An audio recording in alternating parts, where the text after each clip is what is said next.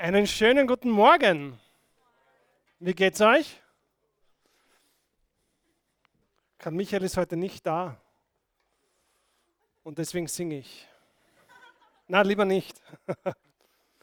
Karl Michael ist gerade bei seiner Family in Amerika ich glaube, er ist sogar live dabei, wie vielleicht der eine oder andere auch heute live dabei ist. Und ich würde sagen, wir geben diesen Menschen mal wirklich einen absoluten Liebesapplaus und freuen uns mit ihnen, dass sie heute mit bei uns live dabei sind.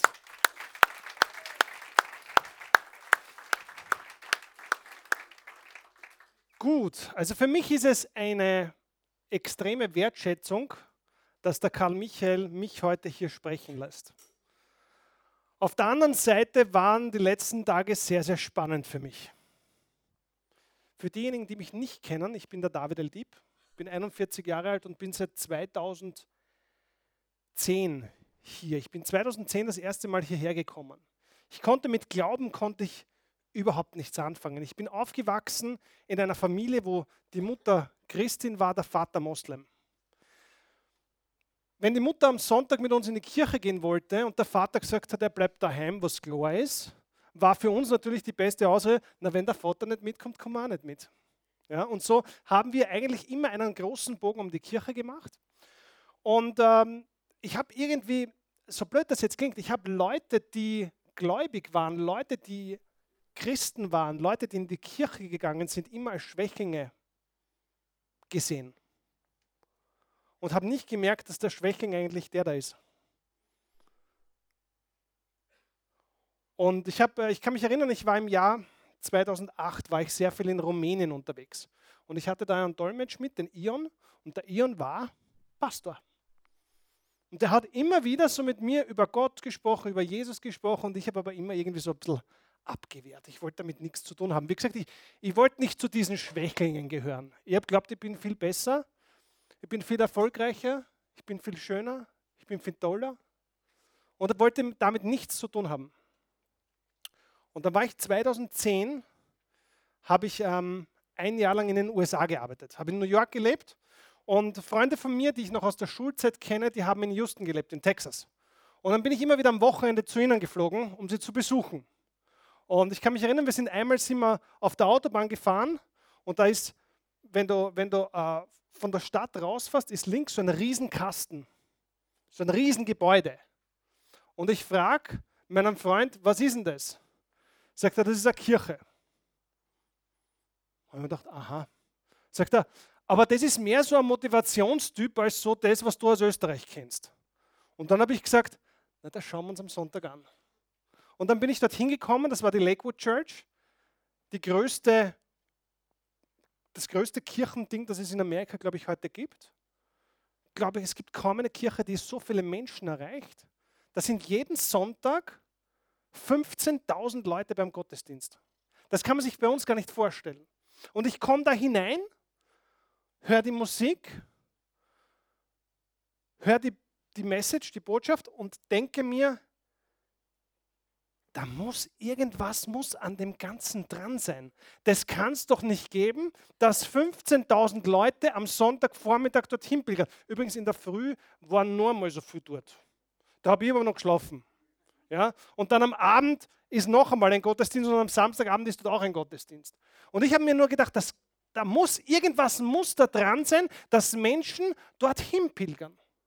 Und dann bin ich jedes Mal, wenn ich in, in Houston war, bin ich immer so geflogen, dass ich am Sonntag in die, in die Lakewood Church gehen kann. Und dann bin ich im Oktober wieder zurückgekommen nach Österreich und habe hier etwas gesucht, was ähnlich ist. Und bin auf die Oase gestoßen. Und die Oase hat auch mein Leben in den letzten acht Jahren komplett verändert. Komplett. Ich bin, glaube ich, heute in vielen Dingen ein ganz anderer Mensch, als ich vor acht Jahren hierher gekommen bin. Manche Dinge werden, sich nie ändern, auch bei mir nicht. Ja, aber in vielen Bereichen haben sich Dinge einfach verändert, dadurch, dass ich jede Woche hierher gekommen bin. Und ich weiß ganz genau, bei vielen, die auch regelmäßig hierher kommen, hat sich in den letzten Jahren sehr, sehr viel getan. Und das ist das, was, was die Oase so einzigartig macht, dass hier wirklich Leben nicht nur berührt werden, sondern das Leben hier verändert werden. Und ich, ich muss echt sagen, ich habe vom Karl Michael die größte Hochachtung, vor allem seit den letzten Tagen, wenn ich mir denke, wie macht er das, dass der jeden Sonntag eine Message bringt, die die Leute hier bewegt. Jeden Sonntag. Ich stehe jetzt zum dritten Mal hier am Sonntag. Ihr wollt es nicht glauben, wie meine letzten Tage waren. Ich habe Karl Michael am Donnerstag angerufen und gesagt, du, ich habe einen Titel. Under Construction. Und ich bin am Freitag daheim gesessen, nein, ich bin am Freitag im Büro gesessen und habe überlegt, was sage ich? Dann fangst du an zu denken, schreibst dir Dinge auf, denkst du, na, das, das geht nicht, das, das bin nicht ich, das kann ich nicht, das geht nicht. Bin ich am Samstag am Vormittag noch einmal ins Büro gegangen, habe mich wieder hingesetzt, wieder Sachen aufgeschrieben. Nix. Dann sind wir Mittagessen gewesen.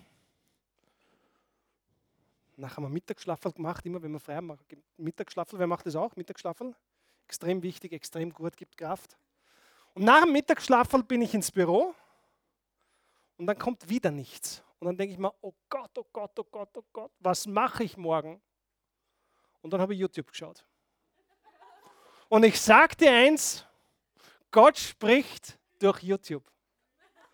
Hey, ihr lacht jetzt, aber auf einmal war mir alles klar. Es war mir alles klar, was ich sagen will und warum dieser Titel Under Construction was wirklich Cooles ist. Und dann komme ich heim und sage, ich hab's. Under Construction. Sagt sie zu mir, was heißt denn das auf Deutsch? Sage ich, Under Construction, im Umbau, Baustelle. Aber das, das klingt so komisch. Warum kannst du es nicht auf Deutsch sagen? Sag ich, es auf Deutsch komisch klingt. Ja, aber es kann nicht jeder Englisch. Ja, aber es klingt trotzdem komisch auf Deutsch. Under Construction. Baustelle. Was ist das Erste, woran du denkst, wenn du, wenn du, wenn du hörst Baustelle?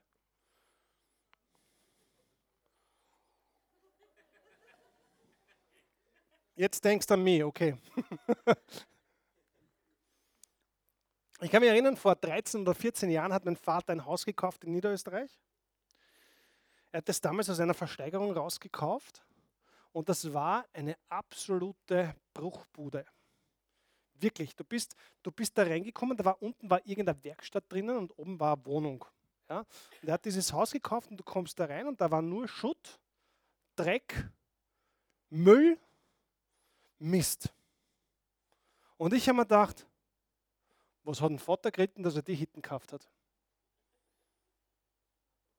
Und dann hat er angefangen, den Dreck, den Schutt, den Müll, den Gatsch rauszubringen, hat angefangen, dieses Haus zu entwickeln und auf einmal hat es Form angenommen.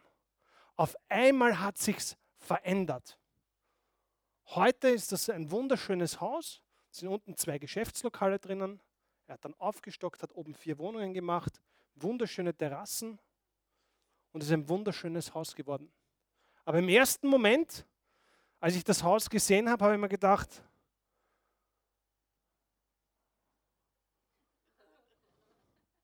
aber mein Vater hat ein Talent. Mein Vater hat das Talent, dass er eine Bruchbude sieht und sich im Geiste vorstellen kann, wie das Ding fertig ausschaut. Was interessant ist, ist, dass du auf jeder Baustelle Dreck findest, Schutt findest, Müll findest, es nicht fertig ausschaut, es wild ausschaut. Und die Leute, die sich aber mit diesen Baustellen beschäftigen, die sehen die Fortschritte. Als Laie, so wie ich, siehst du die Fortschritte nicht. Aber der Baumeister, der sieht die Fortschritte. Der Baumeister sieht jeden Tag, dass, das sich, dass sich was tut, dass etwas passiert. Für mich schaut das immer gleich aus, bis dann einmal fertig ist. Wenn einmal die Fassade schön ist, die Böden drinnen sind, wenn der Wasseranschluss da ist, wenn du das Licht aufdrehen kannst und es leuchtet, dann ist es okay. Aber im, zu der Zeit, wo gebaut wird, wo gearbeitet wird, ist es für einen, für einen Laien, ich weiß nicht, wie es euch damit geht, aber ich kann damit nichts anfangen. Was interessant ist, dass wir alle lebende Baustellen sind. Oder ist irgendjemand ready? Ich meine, die Fassade vielleicht, gell, oder? Die Fassade, die ist gut. Da ziehen wir uns schon an am Sonntag, oder? Richten wir uns die Haare, wenn wir welche haben. Ja? Ein bisschen Farbe ins Gesicht. Die Männer rasieren sich oder nicht. Das sind die einzigen Haare, die ich noch habe, deswegen bleiben sie. Aber wir alle sind eine lebende Baustelle und wir alle haben Bereiche in unserem Leben. Wir haben Dinge in unserem Leben. Müll, Schutt, Dreck, Gatsch. Und was wir aber nicht sehen manchmal ist, was wir in Wahrheit sind. Wir sind in Wahrheit ein Meisterwerk.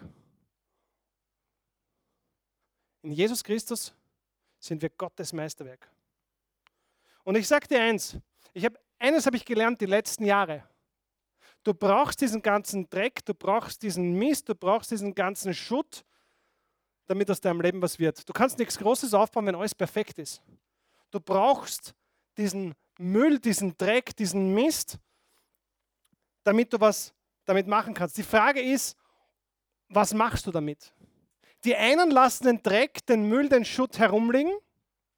Das wird immer mehr, das häuft sich immer mehr an. Da kommt da was dazu und dort was dazu. Dann verfallen sie in Depression, weil es alles so schlimm.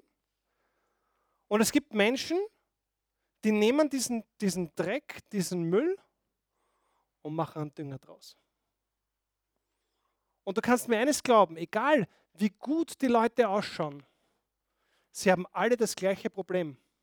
Sie haben alle genau das gleiche Problem, nämlich dass sie Tonnen an Müll, an Schutt, an Dreck mit sich herumtragen.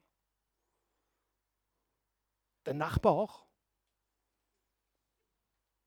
Der Nachbar auch. Aber die Frage ist, was machen wir damit? Gehen wir her und lassen wir das einfach liegen? Oder machen wir was draus? Wenn du, wenn du ein bisschen die Bibel studierst, manchmal in die Bibel reinschaust, ich weiß, das ist schwer, weil die Frage ist oft, wo ist denn die überhaupt? Ja? In welchem Zimmer, in welcher Ecken liegt sie? Ja? Musst du mal schauen, wo sie ist. Dann holst du es heraus, den Stab runterblasen, dann machst du es auf.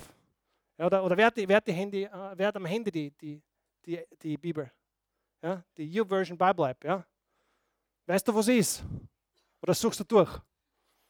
Wo Instagram ist, wissen wir, oder? Und Facebook. Aber die Bibel-App ist irgendwo in irgendeinem Ordner, in irgendeinem Unter-Unter-Unterordner abgelegt. Such sie mal raus, mach sie mal auf. Und wenn du die Bibel ein bisschen liest, dann wirst du feststellen, dass im Laufe der Menschheit viele, viele Menschen waren, die Müll und Schutt in ihrem Leben hatten, aber Unglaubliches damit erreicht haben. Wenn du zum Beispiel schaust, ähm, der Abraham, Abraham und Sarah, Geschichte kennt sie, oder? Ja, hatten keine Kinder, wollten Kinder haben. Sarah war unfruchtbar, war zu alt. Und Gott hat ihnen aber einen Sohn verheißen, verheißen oder? Sagt man verheißen? Verheißen, verheißen. Er hat ihnen einen Sohn verheißen. Und äh, das hat aber nicht so funktioniert, wie sie sich das vorgestellt haben. Ja? Sie haben gewartet und gewartet und gewartet und es ist nichts passiert. Und dann hat äh, die Sarah irgendwann einmal zu ihm gesagt, nimm die Sklavin und mach's halt mit ihr. Und ganz unbescheiden, wie wir Männer sind, wenn es du sagst, mach es. Na, hätte sie es nicht gesagt, hätte es nicht gemacht. Ja? Aber wir Männer sind da ganz unbescheiden. Hat's hey, da brauchst du nicht nachfragen. Wenn sie sagt, du sollst, oder? Männer, wer gibt mir recht? Da haben wir kein Problem, da fragen wir auch nicht nach. Oder? Das machen wir, das wird einfach gemacht. Okay, passt. Er hat es gemacht, Sie ist schwanger geworden, hat einen Sohn geboren, namens Ismail. Genau. Ja. Und dann, dann war so ein bisschen ein Konflikt zwischen den Frauen. Dann gab es so Zickereien. Weil die Hagar hat gemeint, na, sie ist was Besseres, weil sie hatte einen Sohn. Richtig? Und die Sarah nicht. Und irgendwann mal hat Sarah dann ihrem Mann vor das Ultimatum gestellt, entweder sie oder ich. Das muss ein interessanter Dialog gewesen sein. Ganz genau ist er ja nicht geführt, dieser Dialog, also mitgeführt worden, dieser Dialog, aber das muss interessant sein. Das sind dann so Gespräche wie, warum hast du das gemacht? Und dann sagt er drauf, weil du hast es gesagt. Und dann sagt sie, aber ich habe das nicht so gemeint. Dann sagt er, aber du hast es gesagt. Und dann sagt sie wahrscheinlich, du musst nicht immer auf alles hören, was ich sage. Hey, jetzt ganz ehrlich, ja, lieber Gott, hilf uns Männern, dass wir die Frauen verstehen. Aber so, so, so, so in etwa wird das gewesen sein. Ja? Also Riesenkonflikt, ja? wenn du dir diese Familie anschaust, war jetzt nicht unbedingt eine Bilderbuchfamilie, oder? Also wäre wahrscheinlich als Reality-Show durchgegangen in der heutigen Zeit, ja? so, so wie die Kardashians oder in Österreich die Lugnas. Ja? Hohe Einschaltquoten. Aber dieses Familienleben war komplett Schutt, Dreck, Müll. Und dann geht Gott her und macht daraus ein Riesenvolk, macht Abraham zum Vater unseres Glaubens. Wenn du heute in einer Situation bist, wo du Dreck in deinem Leben hast, nochmal, jeder von uns hat auch den Nachbar, ja, dann stell dir die Frage, was kann ich daraus machen? Wie kann ich das nutzen? Wie kann ich den Dreck, den ich in meinem Leben habe, verwenden zu was Besserem? Wenn ich heute zurückdenke, 10, 15 Jahre, was ich da an Dreck angesammelt habe, ich meine, ich sammle heute auch noch Dreck, ja, aber es ist anders. Weil früher habe ich nicht drüber nachgedacht. Heute denke ich drüber nach und mache es trotzdem noch. Aber früher war so viel Dreck und so viel Zeugs und so viele Dinge und hey, ähm, das alles ist dazu da, damit du was damit machen kannst. Egal wen du hernimmst in der Bibel, die haben alle, die haben alle Müll gehabt, die haben alle Dreck gehabt. Und ich weiß jetzt nicht, was dein Müll ist. Ist irgendwer mutig und will darüber reden? Nein. ist immer so, ja. Aber jeder von uns hat das. Und ich bin mir sicher, du hast, du hast Situationen, an die du denkst in deinem Leben, auf die du echt nicht stolz bist. Wo du dir wirklich denkst, pff. und manchmal ist es gut, mit jemandem darüber zu reden. Also was immer gut ist, ist mit Gott darüber zu reden. Ihn einzuladen, und zu sagen, hey, pass auf, das und das ist, hilf mir. Manchmal ist es auch gut, mit Menschen darüber zu reden. Manchmal ist es ausgezeichnet, mit Menschen darüber zu reden. Daran erkennt man übrigens gute Freunde. Gute Freunde erkennt man daran, dass sie bei all dem Dreck, den du in deinem Leben hast und von all dem Schutt, den sie wissen, immer noch deine Freunde sind. Aber oft ist es gut, mit Menschen darüber zu reden. Glaub mir eins, jeder von uns, jeder hat das Problem. Jeder. Der Bundeskanzler. Vielleicht sogar mehr als du. Der Pastor. Hat er auch Dreck, der Karl Michael? Nein, er nicht. All die anderen Pastoren, aber er nicht. Ja, aber wir alle haben, haben Dinge, wo wir sündigen. Selbst der Papst, selbst der Papst hat Dreck am Stecken. Übrigens, da fällt mir was Lustiges ein. Drei Pastoren, ja, treffen sich und gehen, äh, gehen fischen und rudern raus am See und sitzen im Boot und unterhalten sich. Und sagt der, sagt der eine Pastor, ich weiß nicht, wie es euch geht, aber habt ihr auch Dinge in eurem Leben, die nicht passen? Lasst uns darüber reden. Sagt er, schaut, bei mir ist so zum Beispiel, ich habe ein, wahnsinnig, ein wahnsinniges Problem mit Spielen. Sobald es dunkel wird, gehen ins nächste Casino. Sagt der zweite, sagt er, ja, ich bin, ich bin ein total unehrlicher Mensch, ich habe in meinem Leben noch nie Steuern bezahlt. Der dritte sitzt da, sagt nichts. Schauen die anderen zwei an und sagen, was ist mit dir? Was ist deine große Sünde? Schaut sie an und sagt, ich habe ein irrsinniges Problem mit Klatsch und Tratsch und ich kann nicht darauf warten, von diesem Bot zu kommen. Ja? Also selbst der Pastor hat Probleme. Ja? Auf die eine oder andere. Wir alle haben dieses Problem. Die Sache ist, wir müssen, wir müssen lernen, Gott mit diesen Dingen voll zu vertrauen. Ich, ich weiß ja nicht, wie es euch geht, aber bei mir ist es so, ich sündige manchmal. Ja, ich sündige manchmal. Und das, das, wisst ihr, was mein größtes Problem ist mit dem Sündigen? Nicht das Sündigen. Mein größtes Problem ist das schlechte Gewissen. Warum? Weil dieses schlechte Gewissen bringt mich weg von Gott. Weil ich fühle mich dann nicht würdig ihm gegenüber. Ich habe dann so ein schlechtes Gewissen, dass ich nicht Bibel lese. Ich habe so ein schlechtes Gewissen, dass ich weniger bete. Geht es da irgendwem da erinnern auch so? Oder sagt ihr, nein, nein, bei mir ist das, ich sündige ja nicht. Dann ist okay, ja. Aber bei all denjenigen, die sündigen, hey, ich, bei mir ist es echt, bei mir ist tagelang, ich mache mir vor, ich schaue tagelang nicht in die Bibel hinein, bete tagelang nicht. Und wisst ihr, was das Riesenproblem ist? Das ist das Schlechteste, was du machen kannst. Das Schlechteste. Aber der Feind, der kommt in der Nacht und bohrt dann tief hinein, so tief er kann. Weil das ist das, was er möchte. Er möchte dich wegbringen. Der Grund, warum du, nochmal, das Problem ist nicht die Sünde. Warum? Weil es dafür eine Lösung gibt. Was ist die Lösung? Jesus ist am Kreuz dafür gestorben. Aber das Problem ist, dass du dich vom Feind abbringen lässt. Und damit gewinnt er. Damit gewinnt er. Wenn du ihm diesen Raum gibst, dann gewinnt er. Wir alle kennen die Entstehungsgeschichte von, von Satan, oder? Luzifer. Gab es die Erzengel, ja, Michael, Gabriel, Luzifer. Und der Luzifer war neidisch und wollte so werden wie Gott. Und dann hat er ein paar Engel mitgenommen und hat das Böse aufgebaut. Und er will, er will sein wie Gott. Deswegen ist er gegangen. Und das Einzige, was er will, ist, er will dich wegbringen von Gott.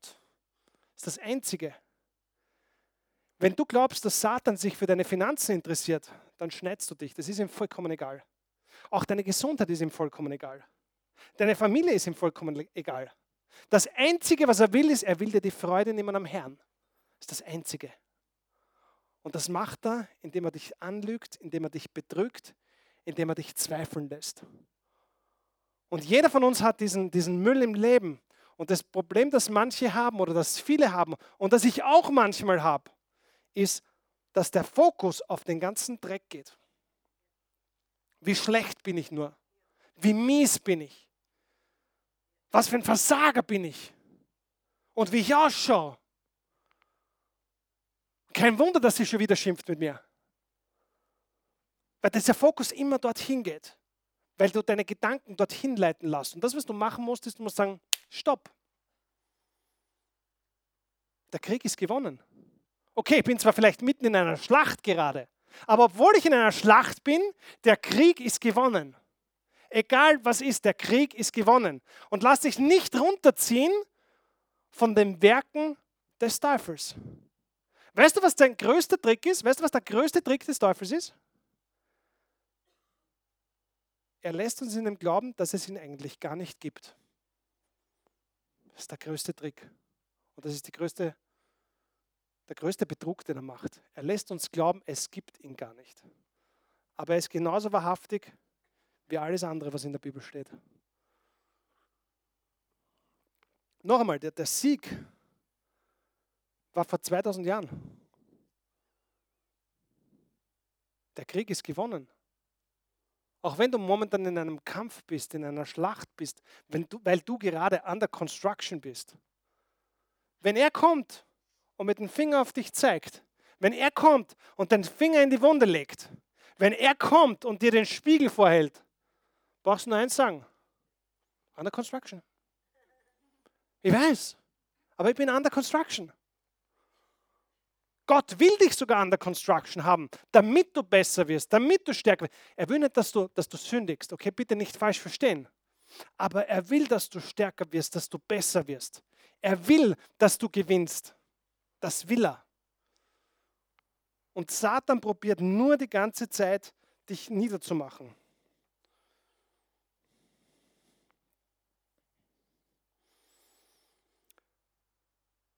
Die Frage ist, warum, obwohl wir wissen, dass es schlecht ist, warum machen wir es? Hast du schon mal die Frage gestellt? Du weißt, das ist eine Sünde, das weißt du sogar, bevor du es machst. Okay? Nicht immer, aber manchmal weißt du sogar, bevor du es machst. Und du machst es trotzdem. Warum? Warum machst du es trotzdem? Weil das Fleisch schwach ist. Weil du schwach bist. Auf, auf, auf jedem Motivationsseminar würden sie jetzt der, du kannst sofort dein Leben verändern. Und du kannst sofort den Reichtum kriegen und du kannst sofort deine ganzen Probleme lösen. Stimmt das? Ja, aber nicht immer. Und das ist eine wichtige Wahrheit, die ich gelernt habe vor einigen Wochen. Und das ist was, was möchte ich echt mit euch teilen, weil es mir so viel gebracht hat. Ja? Es ist nicht falsch, im Umbau zu sein. Das ist überhaupt nicht falsch. Das Problem ist, wenn du keine Fortschritte machst. Das ist das, was falsch ist.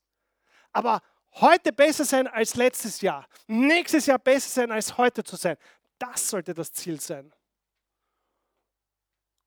Werden wir morgen sündigen, ja oder nein? Ja. Und dann gehst du erst recht her und schlagst die Bibel auf. Dann gehst du erst recht her und suchst das Gebet. Dann gehst du erst recht her und schaltest der Lobpreismusik ein. Das Fleisch ist schwach. Das Fleisch ist schwach. Ich habe hab eines gelernt in der letzten Woche. Es gibt vier Klassen von Dingen, die wir tun. Vier Klassen. Wollt ihr wissen, was das für Klassen sind? Also passt auf. Klasse Nummer eins, wir tun Dinge, die fühlen sich gut an. Okay? Die fühlen sich gut an. Machst du manchmal Dinge, die sich gut anfühlen? Ja, klar. Klasse Nummer eins sind aber nicht nur Dinge, die sich gut anfühlen, sondern das sind auch Dinge, die sind gut für dich. Die sind auch gut für dein, für dein Umfeld, für deine Familie, für deine Freunde. Und die sind auch gut für das, für, das, für das große Allgemeine, für das Ganze. Okay, das ist die Klasse Nummer eins. Fallen dir da spontan Dinge ein, die da reinfallen? Denk mal drüber nach. Dinge, die fühlen sich gut an, die sind gut für dich, die sind gut für dein Umfeld, für deine Familie, für deine Freunde und die sind gut fürs, für, für die Allgemeinheit. Das ist die Klasse Nummer eins. Klasse Nummer zwei ist, wir tun manchmal Dinge, die fühlen sich nicht gut an. Machst du manchmal Dinge, die sich nicht gut anfühlen? Sicher. Jeder von uns macht das. Wir machen Dinge, die fühlen sich nicht gut an, aber die sind gut für uns. Die sind gut für unser Umfeld und die sind auch gut für die Allgemeinheit. Aber sie fühlen sich halt nicht gut an. Bibellesen zum Beispiel fühlt sich manchmal nicht gut an. Ich habe manchmal gerade keine Lust. Aber ich weiß genau, es ist gut für mich, es ist gut für mein Umfeld, es ist gut für meine Family, es ist gut für meine Freunde, wenn ich das tue. Warum, warum ist es gut für die? Weil ich besser werde dadurch, weil ich stärker werde dadurch, oder? Und es ist auch gut für die Allgemeinheit. Aber es fühlt sich nicht gut an. Das ist die Klasse Nummer zwei. Klasse Nummer drei ist, es fühlt sich gut an, es ist nicht gut für dich. Oh oh. Fühlt sich gut an, aber ist nicht gut für dich. Es ist nicht gut für dein Umfeld. Es ist nicht gut für deine Family, dass du es machst. Okay, nochmal, es fühlt sich gut an. Klasse 3, es fühlt sich gut an, aber es ist nicht gut für dich. Es ist nicht gut für deine Family und für dein Umfeld und es ist auch nicht gut für die Allgemeinheit. Das ist die Klasse 3. Das ist übrigens, wie, wie, wie Süchte entstehen. Das fühlt sich im ersten Moment, fühlt sich das gut an. Okay? Das fühlt sich gut an, aber es ist nicht gut für dich. Es ist nicht gut für dein Umfeld. Und es ist nicht gut für die Allgemeinheit. Und dann gibt es noch die Klasse 4. Was könnte das sein? Das ist jetzt das ganz Schlimme. Es fühlt sich nicht gut an, es ist nicht gut für dich. Es ist nicht gut für dein Umfeld. Und es ist nicht gut für die Allgemeinheit. Und jetzt könnte man sich fragen, warum tut man es doch? Und jetzt sind wir beim Faktor Sucht. Egal was das ist. Egal ob das eine Drogensucht ist, egal ob das eine Alkoholsucht ist, ob das eine Zigarettensucht ist, egal ob das eine Spielsucht ist, egal ob das eine Zuckersucht ist, egal ob das eine Pornosucht ist, egal, ob das, egal was das fühlt sich nicht gut an. Du weißt in dem Moment, wo du es machst, ich will es nicht, aber du musst es machen. Du brauchst es. Es ist nicht gut für dich. Es ist nicht gut für deine, für deine Familie, für deine Freunde und es ist auch nicht gut für die Allgemeinheit. Und ich habe eine Bitte.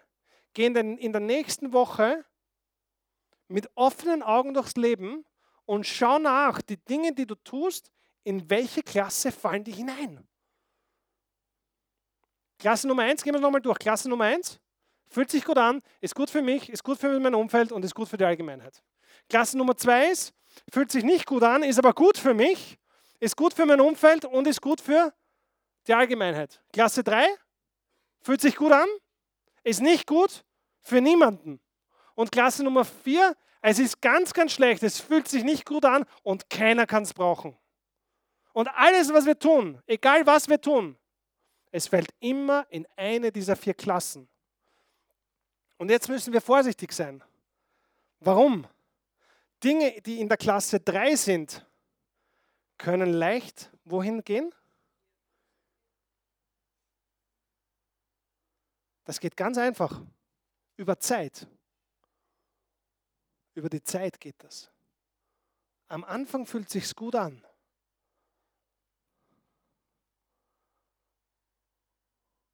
Und dann wirst du es nicht mehr los. Dann kannst du nicht mehr aufhören damit.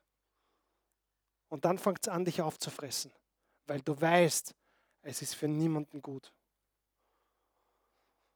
Und das Ziel sollte sein, dass wir Dinge, die in der zweiten Klasse sind, nochmal zweite Klasse ist, fühlt sich nicht gut an, ist gut für uns, ist gut für unser Umfeld und ist gut für die Allgemeinheit. Das Ziel sollte sein, dass wir die Dinge aus Klasse 2 so schnell wie möglich in Klasse 1 bringen. Dass es sich auch gut anfühlt, weil die Dinge eben gut sind für alle. Das ist die Baustelle, in der wir leben. Diese Klassen, diese, alles, was wir tun, ist in diesen Klassen drin. Und die Baustelle, die wir haben, ist, wir sollten Dinge, die in Klasse 2 sind, auf Klasse 1 bringen. Und Dinge, die in Klasse 3 und 4 sind, aufhören. Okay? Das ist nicht einfach, das weiß ich. Hey, ich kämpfe kämpfe genauso damit. Aber in dem Moment, wo mir das bewusst wurde, war es einfacher, damit umzugehen weil auf einmal mir klar ist, warum ich es mache. Für mich war das, glaube ich, die größte Erkenntnis, die ich in den letzten Jahren hatte, zu, zu verstehen, warum, warum wir Dinge tun und in welche Klassen sie hineinfallen. Und jetzt sage ich dir eins. Bei all den Dingen, die sich nicht gut anfühlen, die aber gut sind für dich, die gut sind für dein Umfeld und gut sind für die Allgemeinheit, jedes Mal, wenn du das tust, wird es ein bisschen leichter. Wer wird gerne mehr Sport machen? Und viele, die aber immer wieder ausreden, warum man es nicht macht. Hey, ganz ehrlich, es ist Sport, Sport fühlt sich manchmal nicht gut an, richtig? Aber du weißt ganz genau, im tiefsten Inneren weißt du, es ist gut für dich, es ist gut für dein Umfeld und es ist gut für die Allgemeinheit. Und jetzt wäre es super, wenn wir das auf Klasse 1 bringen, dass es sich auch gut anfühlt. Und das ist, der, das ist der Trick dabei. Wir müssen es schaffen, die Dinge nach oben zu bringen. Wir müssen sie nach oben schieben. Wenn wir diese vier Klassen hernehmen, schieben wir es nach oben. Von 2 auf 1. Und 3 und 4 schauen wir, dass wir eliminieren. Und jedes Mal, wenn du was aus der Klasse 2 machst, was sich nicht gut anfühlt, jedes Mal, wenn du es machst, wird es leichter. Jedes Mal fühlt es sich besser an. Egal, ob das ist im Sport, egal, ob das ist Ernährung. Hey, Ernährung, wer ist mit mir? Wer isst gerne Chips am Abend? Ja, fühlt sich's gut an? Oh ja, fühlt sich gut an. Ist es gut für dich? Ist gut für dein Umfeld? Ist gut für dich? Jetzt kannst du denken, fürs Umfeld ist ja wurscht. Nein, ist es nicht. Die wollen, dass du gesund lebst. Die mögen dich ja. Die wollen ja, dass du so lange wie möglich lebst. Ja? Ist es für die Allgemeinheit gut, wenn du Chips isst? Für den Chipsproduzenten ist gut. Aber sonst ist es für die Allgemeinheit nicht so gut. Alles klar? Das kannst du in jedem, in jedem Bereich kannst du das machen. Raucher. Raucher, die schon lange rauchen. Hey, welche Klasse ist das? Die schon lange rauchen. Vier, oder? Es fühlt sich nicht gut an, weil du weißt, es ist ein Schmarrn, den du machst. Es ist nicht gut für dich, es ist nicht gut für dein Umfeld, vor allem wenn es Nichtraucher sind, weil die mögen den Geruch nicht. Und es ist auch nicht gut für die Allgemeinheit. Okay? Alles, was wir machen, fällt in diese Klassen hinein. Und die Aufgabe wäre es, von 2 auf 1 und 3 und 4 eliminiert, eliminieren. Und das in kleinen Schritten. Weil, hey, die Sucht, ist die von heute auf morgen entstanden? Na. Also ich habe jahrelang geraucht. Und bei mir war das nicht so, dass ich mit zwölf Jahren angefangen habe, ein Backel Zigaretten am Tag zu rauchen. Uh -uh.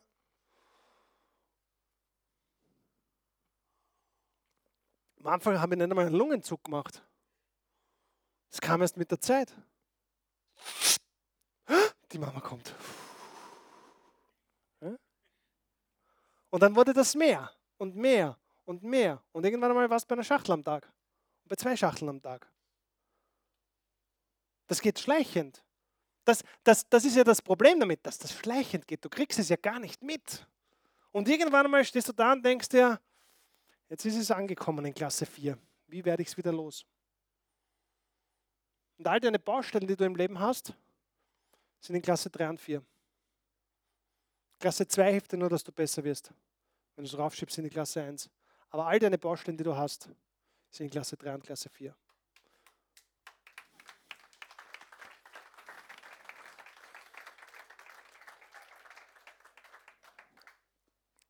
Sei bereit, kleine Schritte zu machen. Dieses Jahr besser als letztes Jahr. Nächstes Jahr besser als heute. Nur du musst bereit sein, die kleinen Schritte wirklich zu machen. Und jedes Mal, wenn es dich, wie sagt man auf Hochdeutsch? Ich würde jetzt sagen, wenn ich jetzt nicht in der Oase wäre, würde ich jetzt sagen, wenn es dich ankotzt, wie sagt man das auf Hochdeutsch? Wenn es dir auf den Nerv geht, gerade noch die, kann man das rausschneiden nachher? Jedes Mal, wenn es dir auf den Nerv geht, mach es trotzdem. Also Klasse 2, nicht Klasse 4. Mm -mm, mm Klasse 4 eliminieren. Aber jedes Mal mach es trotzdem. Wir wollen besser werden. Jedes Jahr wollen wir besser werden. Lass dich nicht von deinen Fehlern bestimmen. Ein großen Fehler, den wir machen, ist, wir lassen uns von unseren Fehlern bestimmen. Aber die Fehler, die wir machen, der Dreck, den wir haben, das sind nur Momentaufnahmen. Das sind nur Momentaufnahmen. Das sind, das sind Einzelbilder. Wenn du dir heute einen Film anschaust, heute nicht mehr. Wenn du dir früher einen Film angeschaut hast, dann hat er bestanden aus lauter Einzelbildern. Und diese Einzelbilder haben das Gesamte ergeben. Und das, den Fehler, den wir machen, ist, wir nehmen diese Einzelbilder heraus und fokussieren uns dann darauf. Aber das ist ja nur ein Weg, in dem wir werden. Also nochmal, es ist nicht falsch, im Umbau zu sein. Das ist überhaupt nicht falsch. Das ist überhaupt kein Problem. Das, was falsch ist, ist stehen zu bleiben und sich nicht weiterzuentwickeln, keine Fortschritte zu machen. Gott braucht dich und er braucht, er braucht auch, dass du die Fehler machst, weil du nur aus Fehlern lernst. Du lernst nur aus Fehlern. Aus Erfolg lernst du nichts. Du lernst nur aus Fehlern. Und am besten lernst du, wenn es weh tut. Weil dann spürst du es. Wenn es nicht weh tut, dann spürst du es nicht. Du musst es spüren. Und dann lernst du daraus. Du lernst aus Fehlern. Kann man manchmal aus Fehlern anderer lernen? Ja. Wäre das besser? Wäre es besser, den Fehler nicht selber machen zu müssen? Natürlich wäre es besser. Aber es ist manchmal wichtig, dass du selbst den Fehler machst, damit du wirklich wachsen kannst, damit du wirklich besser wirst. Schau, wenn wir, wenn wir schauen, der, der Petrus, okay?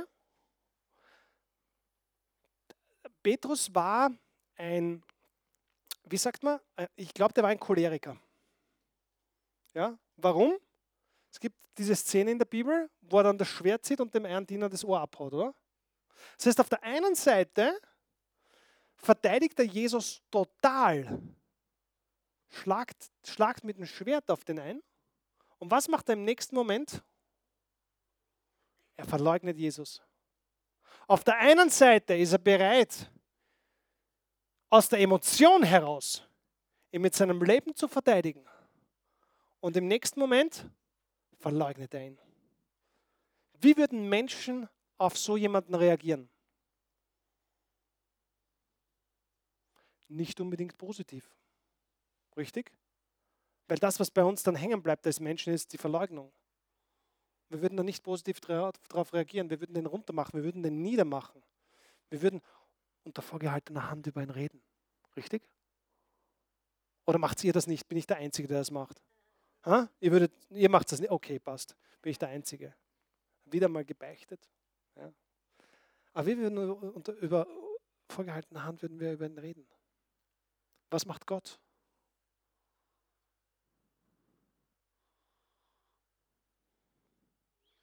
Gott kennt den Plan. Noch einmal, Gott kennt den Plan. Der Architekt, der Baumeister, wenn der die Baustelle sieht, dann er, ist er deswegen locker und lässig und sieht nicht den Schutt und den Dreck, weil er den Plan kennt. Alles klar? Wir Menschen, wir sehen nur den Dreck und am besten sehen wir ihn im Leben anderer. Oder? Da sind wir am besten. Und wir verurteilen und vorverurteilen und nachverurteilen und überverurteilen. Aber Gott ist anders, weil er sieht das Ganze, er sieht den Plan, er hat ja das Ganze konstruiert. Du kannst mir eins glauben, wenn du heute da hinausschaust, wie perfekt die Dinge laufen, bis zu dem Zeitpunkt, wo der Mensch Hand anlegt. Okay? Aber wenn du dir schaust, anschaust, wie perfekt die Dinge da, da draußen laufen, warum laufen die perfekt? Wer hinterm Reißbrett gesessen ist. Und genauso ist er hinterm Reißbrett für dein Leben gesessen, hat den Plan für dein Leben gemacht. Und weiß, er kennt das Ende. Du kennst es nicht. Und das Horoskop kennt es auch nicht. Aber er kennt ihn. Und das, was wir machen müssen, ist ihm vertrauen. Und wie können wir ihm vertrauen? Indem wir aufs richtige Fundament setzen. Was ist das Erste, was gemacht wird, wenn ein neues Haus gebaut wird? Was ist das allererste? Fundament. Fundament, das ist das allererste, was gebaut wird. Warum? Warum ist das? Warum bauen die das Haus und graben dann drunter und bauen dann das Fundament? Weil es nicht geht. Das allererste, was gebaut wird, bei jeder Baustelle, wenn heute was, ein neues Gebäude entsteht, das allererste ist das Fundament. Was ist unser Fundament oder was sollte unser Fundament sein? Jesus. Darauf wollen wir unser Leben aufbauen, oder? Auf Jesus wollen wir unser Leben aufbauen. Weil es das stärkste Fundament ist, das es überhaupt gibt. Es gibt kein stärkeres Fundament als Gott und sein Wort. Gibt es nicht. Und je stärker dein Fundament ist, umso höher kannst du kommen. Jetzt sagst du vielleicht, ja, aber ich kenne genug Leute, die wollen nichts von Jesus wissen und die sind auch erfolgreich. Erfolg gemessen an dem, wie es Menschen messen vielleicht. Aber nicht an dem, wie es Gott misst. Gott misst mit einem anderen Maß. Sowohl die negativen Dinge als auch die positiven Dinge. Ich habe gestern habe ich nachgeschaut. Burj Khalifa, das höchste Gebäude der Welt. Ist wie hoch? 828 Meter. 828 Meter hoch. Das Fundament geht 70 Meter tief. Die wollten zuerst ein Gebäude bauen, das 650 Meter hoch ist. Dann haben sie das Fundament gebaut und dann haben die Statiker gesagt, na Moment, wir können es sogar höher bauen. Und warum haben sie es höher bauen können? Weil das Fundament tief ist und tief verwurzelt ist. Äh, das Fundament, ich habe nachgelesen, das Fundament besteht aus 850 Pfeilern.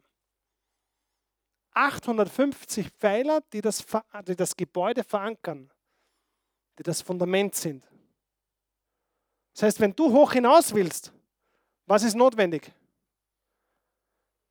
Ein starkes Fundament, das in, die, das in die Tiefe geht, in deine Tiefe. Wenn du ein starkes Fundament hast, dann hast du die Möglichkeit, ganz groß zu werden. Das starke Fundament ist wichtig. Kennst du den Spruch, Hochmut kommt vor dem? Wann entsteht Hochmut? Wenn kein Fundament da ist.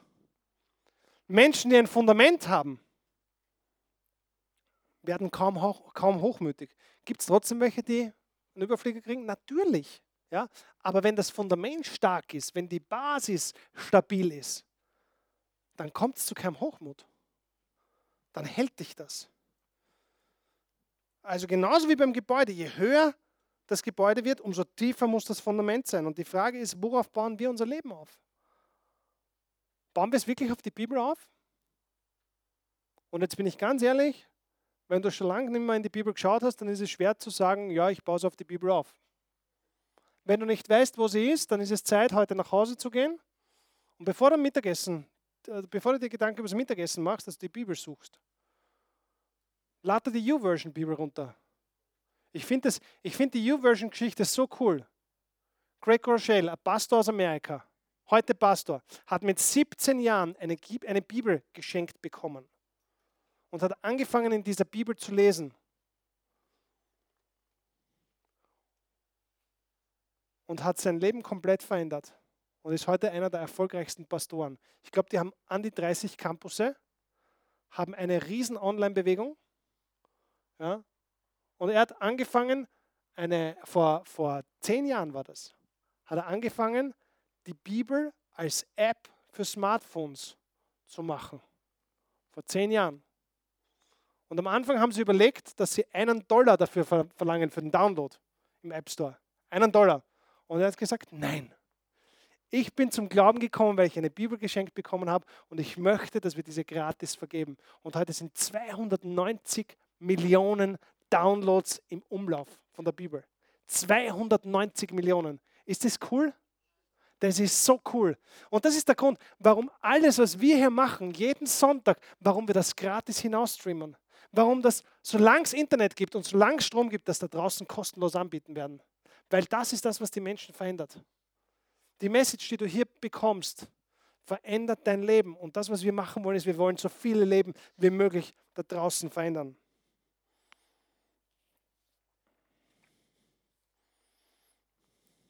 Wichtige Wahrheit. Du kannst nur dann nach oben gehen, wenn dein Fundament tief genug ist. Nur dann. Ich habe folgende Bitte, wenn du heute nach Hause gehst. Such deine Bibel oder lad sie dir runter, nimm sie in die Hand, mach sie irgendwo auf und lese mal. Fünf Minuten, zehn Minuten. Und überleg die nächste Woche bei all den Dingen, die du tust, in welche Klasse sie hineinfallen. Und wenn sie in Klasse drei oder vier hineinfallen, und das wird bei der einen oder anderen Sache sein, die du machst. Dann geh her und fang an, Schritt für Schritt es zu eliminieren. So wie Schritt für Schritt das Problem entstanden ist, so eliminierst es Schritt für Schritt. Bei manchen Dingen geht es von jetzt auf gleich. Bei manchen Dingen braucht es Schritt für Schritt. Jeder von uns ist ein Meisterwerk. Und damit schließe ich für heute ab. In Jesus Christus sind wir Gottes Meisterwerk. Lass dich nicht von den Dingen irritieren, die nicht laufen. Das sind alles nur Momentaufnahmen. Das sind nur Auszüge. Gott hat viel, viel mehr für dich vor. Gott hat vor, dass du ganz nach oben gehst in dem, was du tust, dort, wo deine Fähigkeiten, dort, wo deine Talente sind. Die hat er dir gegeben, weil er dich einsetzen will, weil er möchte, dass du Menschen erreichst. Die Aufgabe von uns Christen ist eine einzige andere Menschen zu erreichen. Andere Menschen zu erreichen. Andere Menschen hierher mitzubringen. Anderen Menschen den Link zu schicken zu oasechurch.tv. Bin ich da auch manchmal schleißig? Absolut. Hey, mir geht so wie dir. Nur weil da oben stehen darf, heute bin ich um nichts besser. Aber wir alle können besser werden, wir können alle stärker werden, wir können alle Gottes Plan erfüllen. Und eins ist dabei aber wichtig. Warte nicht darauf, dass das von alleine passiert, sondern musst doch was dafür tun. Ihr kennt alle die Story, oder? Ein armer Mann ist daheim gesessen und hat gebetet, lieber Gott, lass mich im Lotto gewinnen. Tag ein, Tag aus. Tag ein, Tag aus hat er gebetet, lieber Gott, lass mich im Lotto gewinnen. Eines Tages öffnet sich der Himmel. Gott spricht zu ihm, fürchte dich nicht, aber kauf dir bitte einen Lottoschein. Und genauso liegt es an uns, dass wir auch was machen. Gott kann, kann nur Großes bewegen, wenn wir auch mitmachen. Wenn wir die Samen nicht sehen, kann der Baum nicht wachsen. Das Wachsen, das macht eh er, da brauchen wir uns eh nicht beschäftigen damit. Zum Glück, steht davor, du müsstest Bäume wachsen lassen. Das wäre das wär richtig, das wäre richtig Stress, glaube ich. Ja, aber das macht er. Aber wir müssen mithelfen, wir müssen mitarbeiten. Und dann werden wir, jeder Einzelne, da herinnen oder daheim an den Geräten, dann werden wir alle zu einem Meisterstück. Lass uns aufstehen.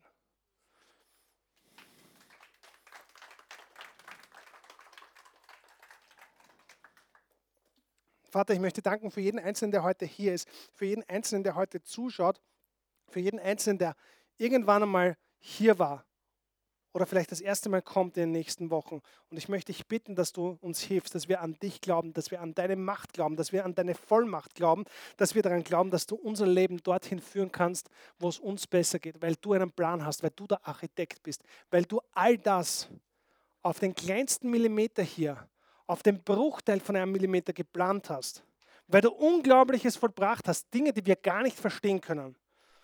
Und ich wünsche mir für jeden Einzelnen hier, Vater, dass du jedem hier die Kraft gibst und den Willen gibst, wirklich zum Meisterstück zu werden, dass du uns hilfst, dass wir uns nicht von diesen negativen Dingen, die in unserem Leben passieren, ablenken lassen, sondern dass du unseren Fokus auf das legst, was du mit uns vorhast. Wenn du zum ersten Mal heute hier bist und du sagst, klingt interessant, aber ich weiß nicht wie, ich möchte gern mitmachen, aber ich weiß nicht wie, dann, dann wollen wir dir helfen, okay? Ganz einfach, ganz easy, kannst mir nachsprechen. Wir alle sprechen das, damit diejenigen, die zum ersten Mal da sind, hier auch von uns die Power mitbekommen, okay? Sage einfach nur, Herr Jesus, ich möchte dich einladen in mein Leben. Ich weiß, ich habe viele Fehler gemacht, ich habe viele Dummheiten gemacht. Aber ich bitte, mir, ich bitte dich, mir das zu verzeihen. Herr, ich mache dich zu meinem Herrn und Erlöser. Führ du mich durch mein Leben und lass mich dorthin kommen, wo du mich hinhaben möchtest. Amen.